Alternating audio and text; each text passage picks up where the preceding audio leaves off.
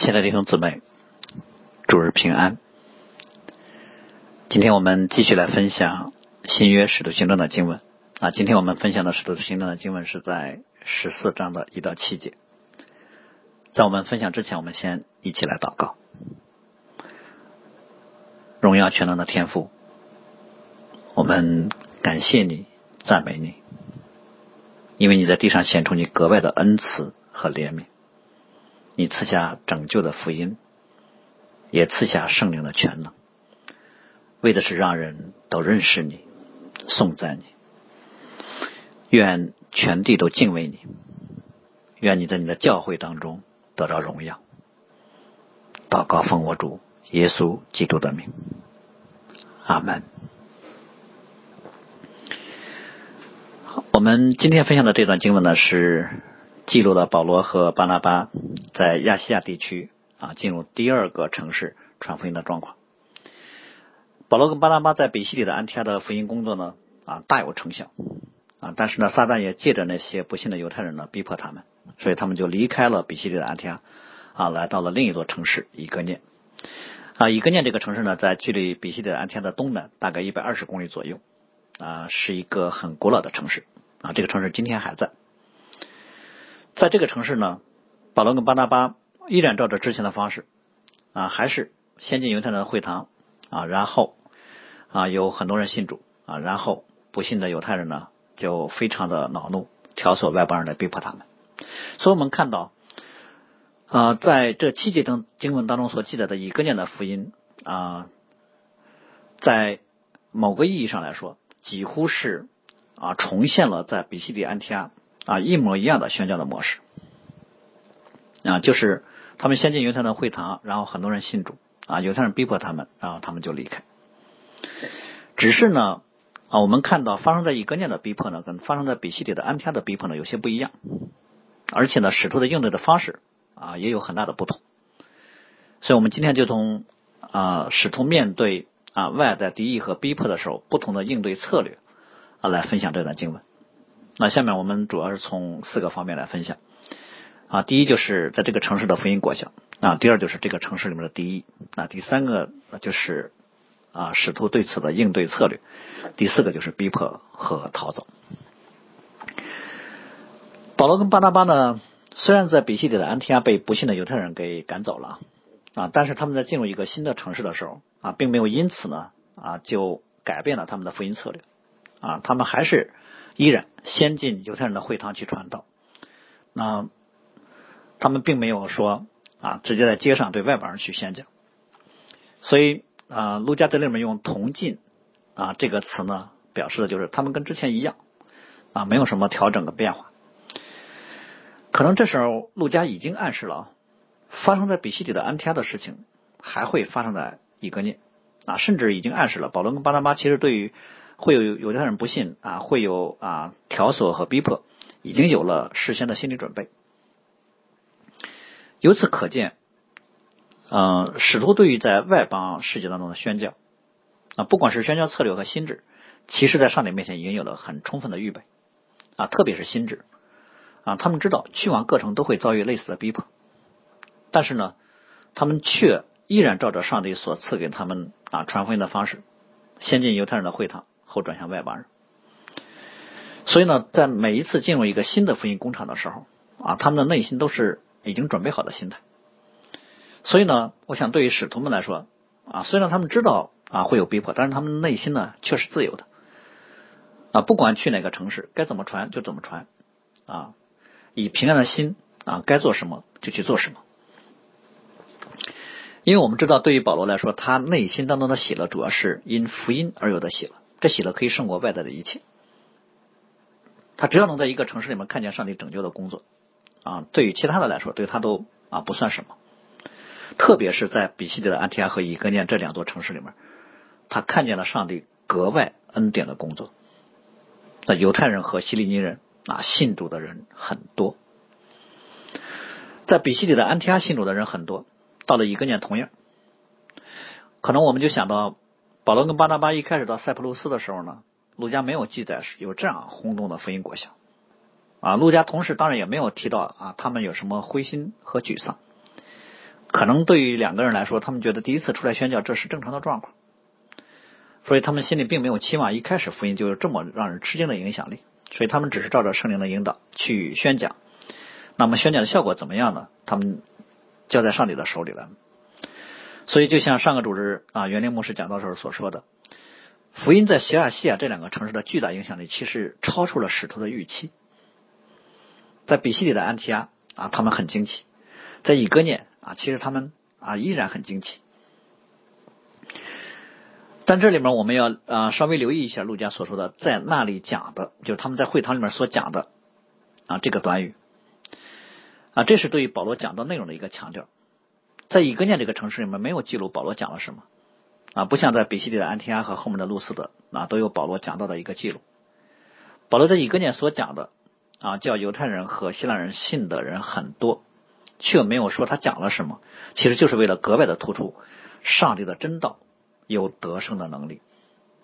也就是那么多人信耶稣，不是因为保罗的口才怎么怎么好啊，不是他讲到的逻辑清晰，他讲的让人无可辩驳，所以当时听的人都心服口服、甘拜下风。保罗不是凭着口才把人给说服了啊，也不是凭着学识把人给折服了啊。当然，我们知道保罗有这方面的能力啊。但保罗从来没有依靠，也从来没有自夸过。那就像他后来写给哥林多教会的书信里面所说的，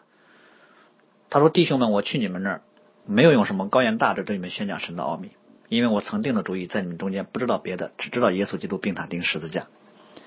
而且保罗还特别提到他的软弱，我在你们那儿又软弱又惧怕，又甚战惊。我说的话讲得到。”不是用智慧委婉的言语，那是用圣灵和大能的明证，将你们的心不在乎人的智慧，只在乎神的大能。我想这不单是保罗在哥林多教会里面是这样的，他在啊任何一个啊城市当中都是用啊类似的心态啊和方式。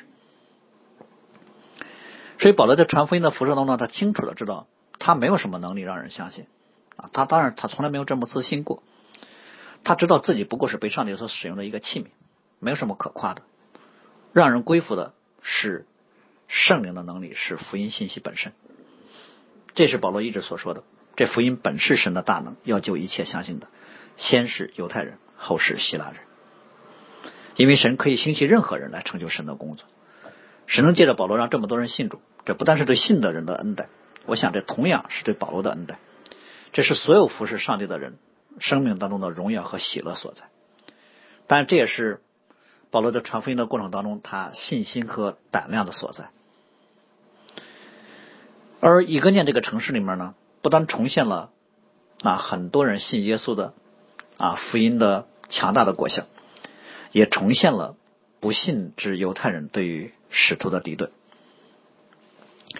啊，路加在这里面啊是用不顺从这个词来描述的。不顺从呢，其实所强调的是。敌对福音的这些犹太人，他不是没有听懂保罗所讲的福音，而是他们选择了不信。当然，我们知道这是罪人的本性啊。对于一个啊罪人来说，啊罪的本质其实就是不信任上帝啊，只相信自己啊。实际上，人也啊，他不是真的相信自己啊。我们知道，罪人都是在一种被蒙蔽的状态当中，内心当中被灌输进来很多错谬的认知，然后人就把内心当中这些理念啊、知识都看成是好的、是对的、对自己有利的。啊，所以他就会以这些来衡量一切，就像当年亚当，其实他是开始怀疑上帝的良善，他怀疑上帝为什么不许我吃分别生生的果子呢？当他怀疑的时候，他就伸手摘来的果子吃。今天我们作为亚当堕落的后裔，我们就更不相信上帝是良善和慈爱的了。啊，处在恩典中的亚当尚且被试探诱惑而犯罪了，今天从恩典当中已经坠落的亚当的后裔，就不可能凭着自己。啊，可以胜过自我，归附真道了。因为堕落之人或者在最终的人啊，都是自我为王的人，都是会把自己今生肉体的欲望看得比上帝要重要。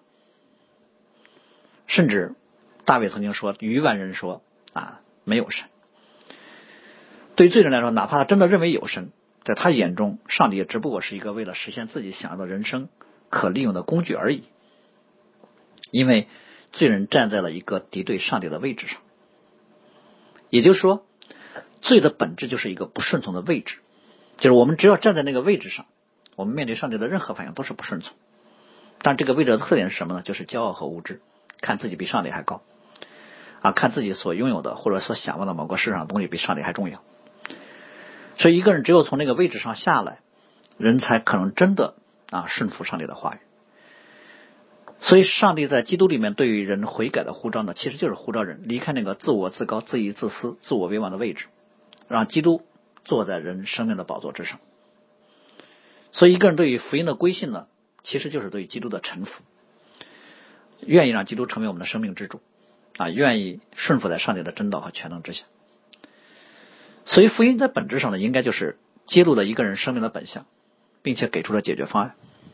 啊，接受福音的揭露，并且相信啊，福音可以救我们的人，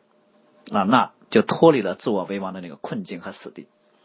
不信的人就是拒绝了上帝所给的这挣脱自我困境和死地的机会。所以，路加在这里用“不顺从”这个词呢，啊，应该比在比西里的安提亚用“嫉妒”这个词来形容不信的犹太人，啊，是一个更深层面的描述。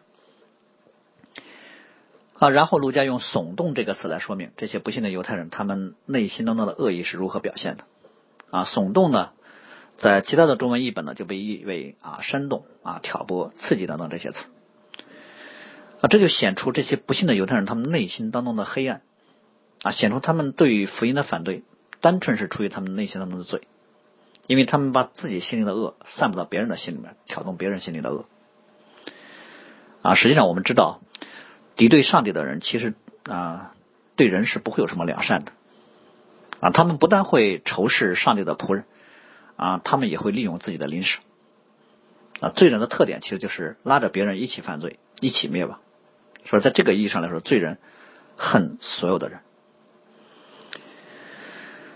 犹太人耸动外邦人，想要对使徒们不利啊，但这事儿呢啊，使徒们知道了。应该是当时以格念的啊信主的这些弟兄姊妹呢，通过某种渠道知道之后告诉使徒的。但我们却要留意的是，陆家在提到使徒们后续的行程安排的时候，却说二人在那里住了多日啊，住了多日的意思就是二人在那里啊特别的居住的时间超过了他们之前的计划。而且呢，原文呢在这句话的前面有因此这个因果连词，那这就让我们知道。保罗跟巴拿巴在以哥念停留的时间啊，比他们之前的计划的时间要长一些，就是因为他们知道了犹太人在外邦人当中对他们的挑唆、毁谤和对他们不利的谋划之后才做的决定。我们要知道，这是一个很不同寻常的应对，因为一般人在面对外来的啊环境当中，如果啊有潜在的危机啊，他听到了对自己不利的一些风声，很大可能。啊，他会选择尽快结束自己手里的工作啊，趁着环境还没有恶化，趁着还能有逃跑的机会，会选择啊尽快离开。如果有一个人听见了啊这些不利的风声，不赶紧跑啊，反而按部就班啊不慌不忙的照着之前的计划去做事儿，时间到了，然后啊从容的离开，这已经是有格外的勇气了。但是我们却看到，这个时候的保罗跟巴拿马，他们却决定说啊要在这个城市里面刻意的。多停留一段时间啊！当然，我们要说他们这么做呢，不是出于意气行事啊，更不是要显出自己的勇敢啊，他们就是刻意等着那些图谋不轨的人来抓自己，然后以自己的受苦不屈来对抗犹太人的敌意啊！当然，他们这个角色不是因为出于对自身安全的考虑啊，但是他们也一定不是出于故意让那些抵挡福音之人的逼迫落到自己身上。我想，他们有意选择多留一段时间。主要是基于福音的考虑，以及遵从他们心里面对于圣灵在他们心中的带领的顺服。为什么这么说呢？针对犹太人在以哥念啊和外邦人有很多人啊都信主的这种啊这种盛况，可以这么说。那些不信的犹太人啊，就特别在外邦人当中去做很多挑唆和诬陷的工作。当然，他们的目的是想要对外邦人不利啊，想要借着外邦人对使徒不利。但是，使徒首先关注的不是自身的安危，他们更加关心的是这个城市里面他们身上所负有的福音责任。啊，使徒首先想的不是这些被蛊惑外被蛊惑的外邦人会对自己怎么样，而是这些外邦人因为那些不信的犹太人，他们会对福音产生很大的敌意。那实实际上呢，不幸的这些犹太人，啊，不单是在利用外邦人啊，从某个角度来说，他们是在陷害这些外邦人。也就是他们针对保罗的毁谤，不单是会威胁到保罗他们的人身安全，也会令这些外邦人的灵魂坠入更深的黑暗。所以，保罗对于不幸的犹太人在背后所做这些事情的解读呢，其实是从一个福音对灵魂得者的视角。就这些犹太人，他们正在破坏上帝的福音工作，或者说他们正在跟使徒抢夺灵魂。神借着保罗跟巴拿巴传福音来拯救灵魂。啊，不信的犹太人被撒旦使用，在背后拦阻人来信从福音，所以保罗跟巴拿巴他们才决定要在这个城市里面多留一段时间。这是他们针对这些不信的犹太人在背后的这些做法，对福音敌对的这些做法的一种反击。所以他们虽然听到了对他们不利的风声，但他们却更是看见这背后争夺灵魂的这个属灵征战的呼召。所以为了福音的缘故，为了更多的得到灵魂。所以他们不是看见说啊，已经有这么多人信了就满足了，在他们人身安全的危机当中，他们看见了福音还有可以得到更多人的机会。啊，在这个意义上，我们可以这么说，这是保罗跟巴拿巴在第一次宣教旅程的过程当中，他们第一次真正面对了极为激烈的属灵征战。这个今天征战的焦点其实不是他们自身的安危，而是很多人灵魂的安危。那些不幸的犹太人对于使徒他们的毁谤。啊，不单单是影响那些不信的外邦人，甚至我们想，可能当时已经影响了已经信的人，啊，甚至可能使徒们这个时候已经看见了犹太人此刻这些做法对于以哥念的这个新建立的教会啊，将来所产生的压力和影响。所以，如果这个时候保罗跟巴拿巴他们选择离开，啊，一听见有逼迫的风声啊，立刻就走了，那么他们正是中了仇敌的诡计，啊，不但会让福音继续的扩展啊受挫。可能连以格念这个教会的根基都不会那么稳固，所以陆家在这里面用“因此”这个连词呢，就突出了一种很强的对比性。虽然犹太人正在耸动外邦人，但是使徒们不但没有被这些风声所惊吓，啊，像上周主任所分享的那样，他们既没有灵巧像蛇，也没有入惊弓之鸟，他们反而是超越自身安慰的层面，看见了另一个层面潜在的危机，所以他们决定要多住一些日子。啊，不是出于无知，不是出于血气，而是出于在圣灵引导当中勇气和智慧的抉择。因为他们的停留，就是他们应对危机的征战的方式。所以我们会看到，在以格念的城里面就出现了一种景象：两个力量啊，同时在努力的工作。一方面是不幸的犹太人到处挑唆和诋毁使徒，另一方面使徒就依靠主放胆讲道。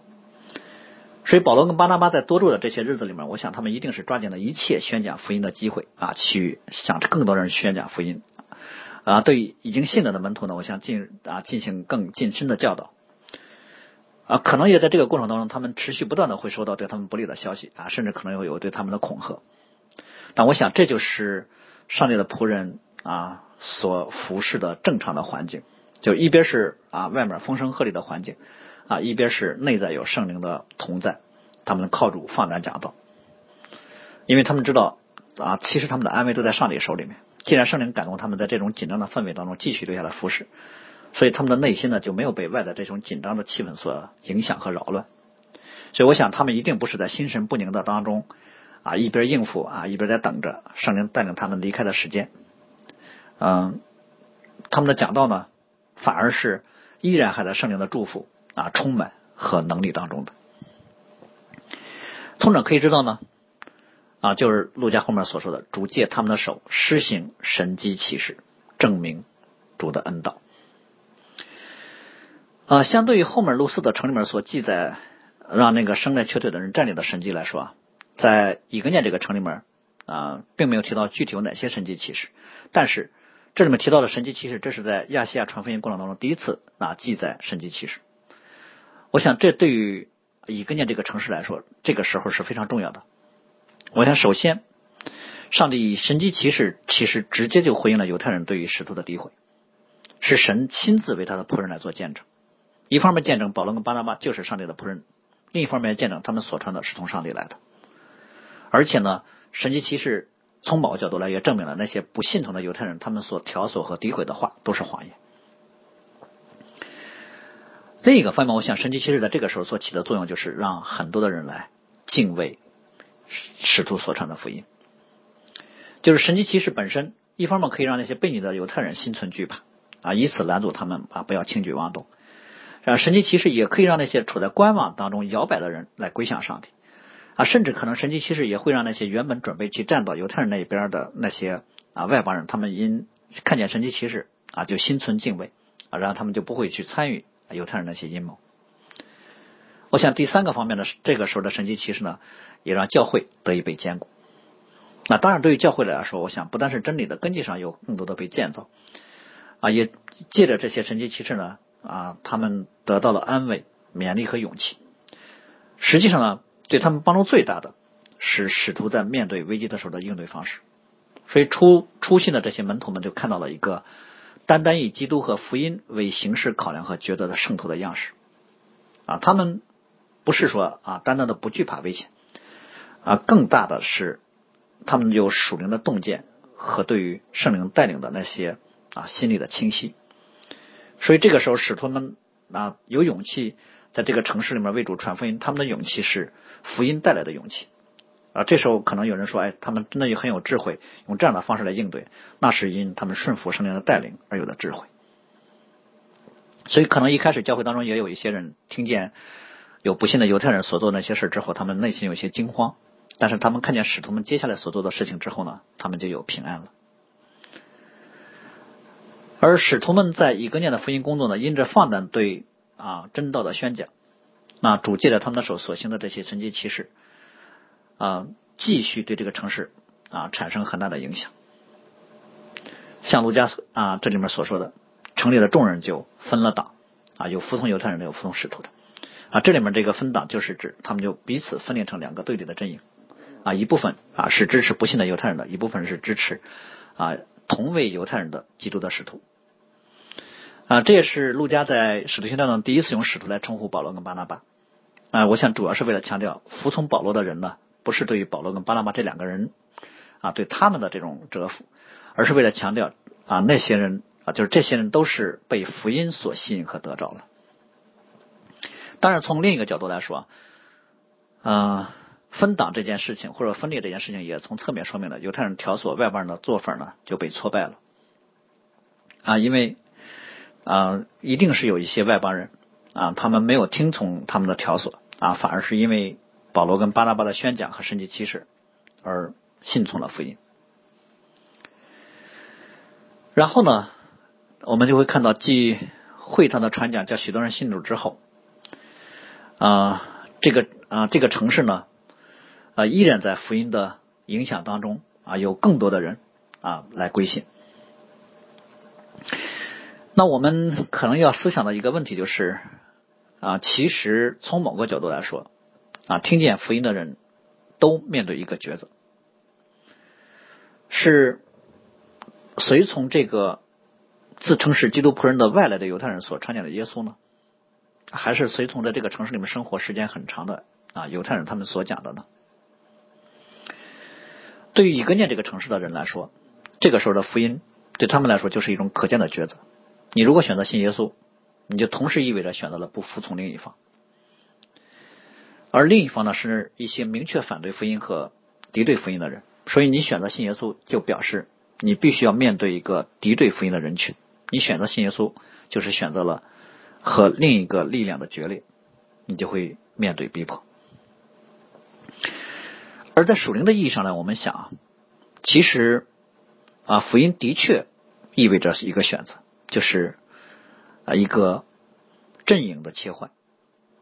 所有信耶稣的人都是从世界当中已经被分别出来的，所以在生命的归属上，属耶稣的人已经不属于这个地上的任何一个群体了。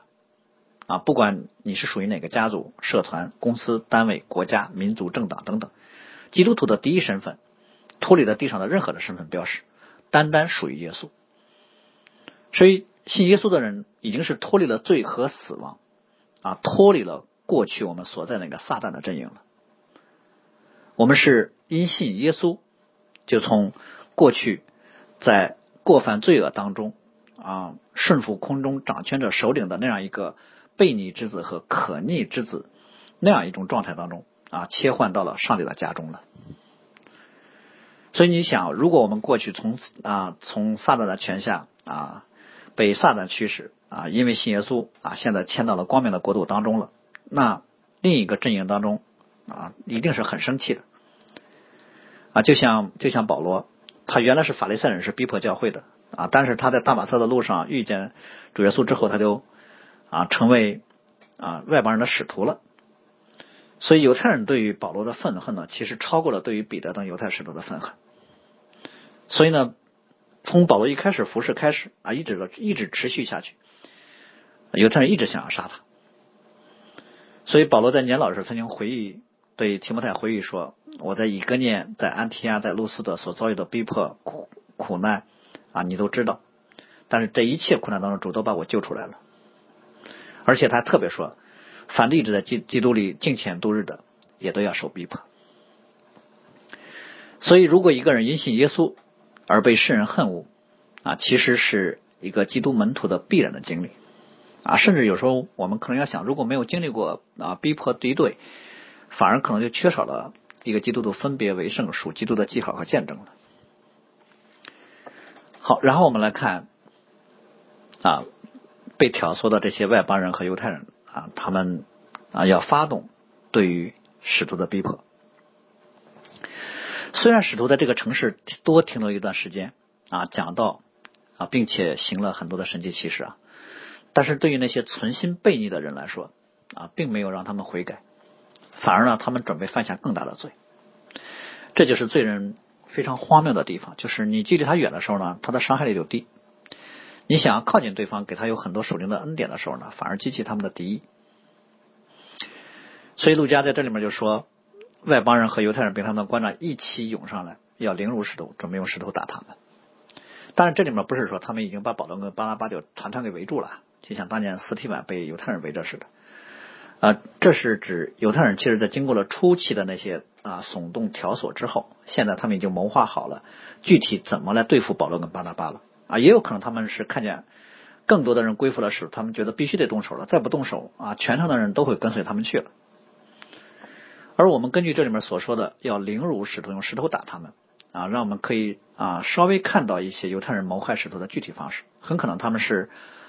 啊，要以亵渎上帝的名义把他们置于死地，他们应该是编造好了一些罪名，拿来污名化，然后用对付罪犯的方式来对付他们，啊，诬陷他们是邪教啊，诬陷他们是为了谋财等等。所以我们看到日光之下无心事，那个时候敌对上帝的福音和陷害上陷害上帝仆人的方式，今天啊很多人还在用。第二呢，我们啊可以看到他们所策划的方式呢，很有可能是先纠集好一批人。准备在使徒讲道的时候打探好了，突然之间啊一拥而上，不由分说，直接动手，然后把他们打死。但是上帝仆人的性命呢，不在那些谋划杀害的恶人手里面啊，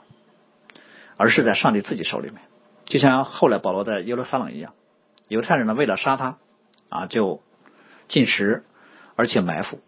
但是他们的密谋呢却被保罗的外甥给听见了，就借着罗马的千夫长把保罗给救了。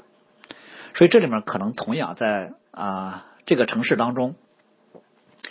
他们的图谋要开始发动具体实施的时候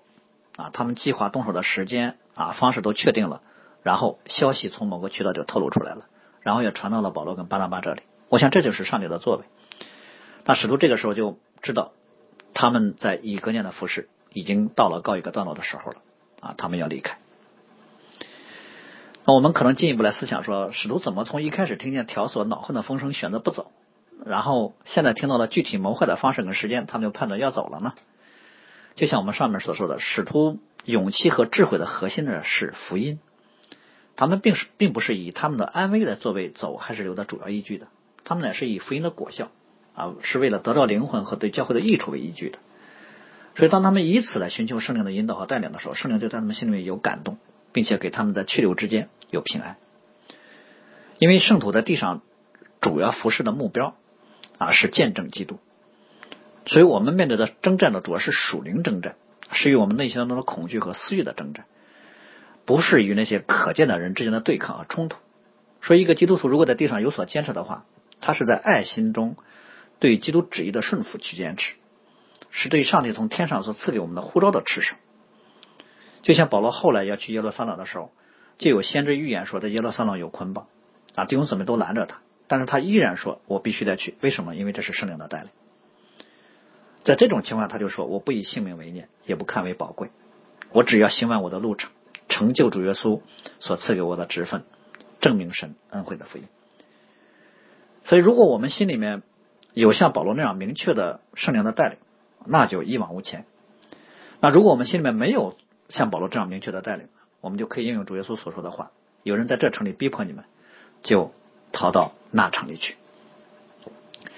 所以保罗跟巴拿巴呢就离开了以哥念啊，他们啊逃往了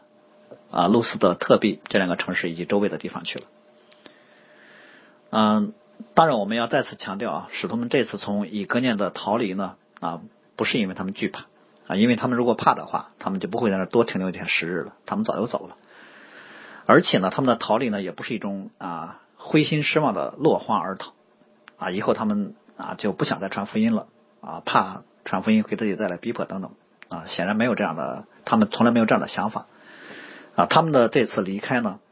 啊，不是啊他们在啊失败当中的离开，反而是他们在得胜之后的离开。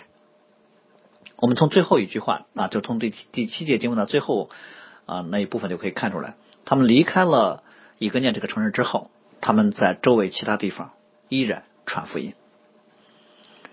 所以他们只是离开了以格念这个城市，但他们的其他地方依然继续去传福音，他们福音的热情和能力没有减弱。所以我们要这么来思想这个问题：就是以格念对于啊使徒的凌辱和逼迫，其实是他们离开这个城市的那个界限。就当逼迫已经发动，那么。上帝恩典的工作就要离开这个城市了。当当然不是说教会就不在了，教会还会在这个城市继续服侍，而是说上帝借着保罗和巴拿巴对这个城市的赐福的时间就已经到了，他们服侍的疆界啊已经到了啊，他们尽到了他们当年的责任，所以神就借着逼迫患难，带领他们离开这个城市，去往新的福音工厂当中去了。所以逼迫本身其实并不能拦阻啊福音的广传。也不能拦阻上帝对自己仆人的使用，逼迫只是神使用带领啊神的仆人脚步的一种方式，甚至从某个角度来说，我们说殉道也是啊被神使用来显明上帝荣耀和工作的方式。所以神的时间没有到啊，谁也不能动上帝的仆人。神的时间到了，神就允许逼迫啊行出来，然后借此啊把上帝的仆人差遣到另一个地方去。如果上帝的仆人在地上服侍的使命已经完成了。神如果也给殉道的荣耀的话，就会借着仇敌的手，让神的仆人离开这个世界。那不管怎么样，一切都是出于上帝自己的全能和美意。啊，所以我们最后简单的总结一下，就是神在以格念这个城市的工作，从神迹骑士的角度来说，啊，所给的恩典比在比西里的安提亚更大。但是这个城市给使徒的逼迫的力度，却也比在比西里的安提亚更大。我们就看到福音就是这种环境当中来啊传讲的，教会也是在这种征战和逼迫的环境当中建立起来的。保罗跟巴拿巴作为上帝所差遣的福音的使者呢，他们的使命就是只管为福音的缘故顺服圣灵的感动和带领，那不管外在的环境如何，放胆传讲主的道，那主就会自然记着他们啊显出大能的作为，所以他们该停留的时候就停留啊，该离开的时候就离开。因为他们的选择呢，不是基啊基于他们内心的惧怕啊，也不是基于他们内心当中啊自己的定义。他们当然可以为基督啊为福音是不顾性命的。我想这是保罗侍奉当中一直非常坚定的内心的心智啊。但是有为主舍命的心智，不表示每一次面对逼迫跟冲突啊，就有意把事件往激发对方犯罪的方向去推动啊，从而自己主动去寻死。我想这不是勇气，这是血气。啊，这里面带着对啊别人的敌意，反而呢，基督的门徒并不希望别人在敌对上帝这件事上去犯罪，也不希望恶人的恶行啊行在自己身上。在基督里面的勇气，其实是带着像基督那样温柔的爱和属灵的智慧的。所以基督徒一方面为顺服上帝的命令可以置生死于不顾，所以我们并不怕死亡和凌辱。但另一方面，这并不表示基督徒就喜欢死亡，喜欢被人殴打，喜欢被人监禁。真正为基督去面对逼迫患难的时候，一个圣徒的内心不是带着很多对抗、不平、怒气和愤恨，反而是带着基督所赐的平安、喜乐、和平与爱心。所以最后呢，我以啊保罗在写给菲利比教会的一啊书信当中所说的一句话，来作为我们今天正道的结束。只要凡事放胆，无论是生是死，总叫基督在我身上照常显大。因我活着就是基督，我死了就有益处。我们一起来祷告。是的，主啊。你的福音不独在乎言语，也在乎全能和圣灵，并充足的信心。愿你福音的全能在我们这些蒙恩属你的人身上显明出来，让我们凡事不怕敌人的惊吓，反而有因认识和顺服你而有的属天的平安和灵里的勇气，在各样的环境当中。都得到智慧和圣灵的引导，所行都蒙你的喜悦，让众人和教会都借着我们得到益处和造就。愿你成就这样的旨意。祷告奉我主耶稣基督的名，阿门。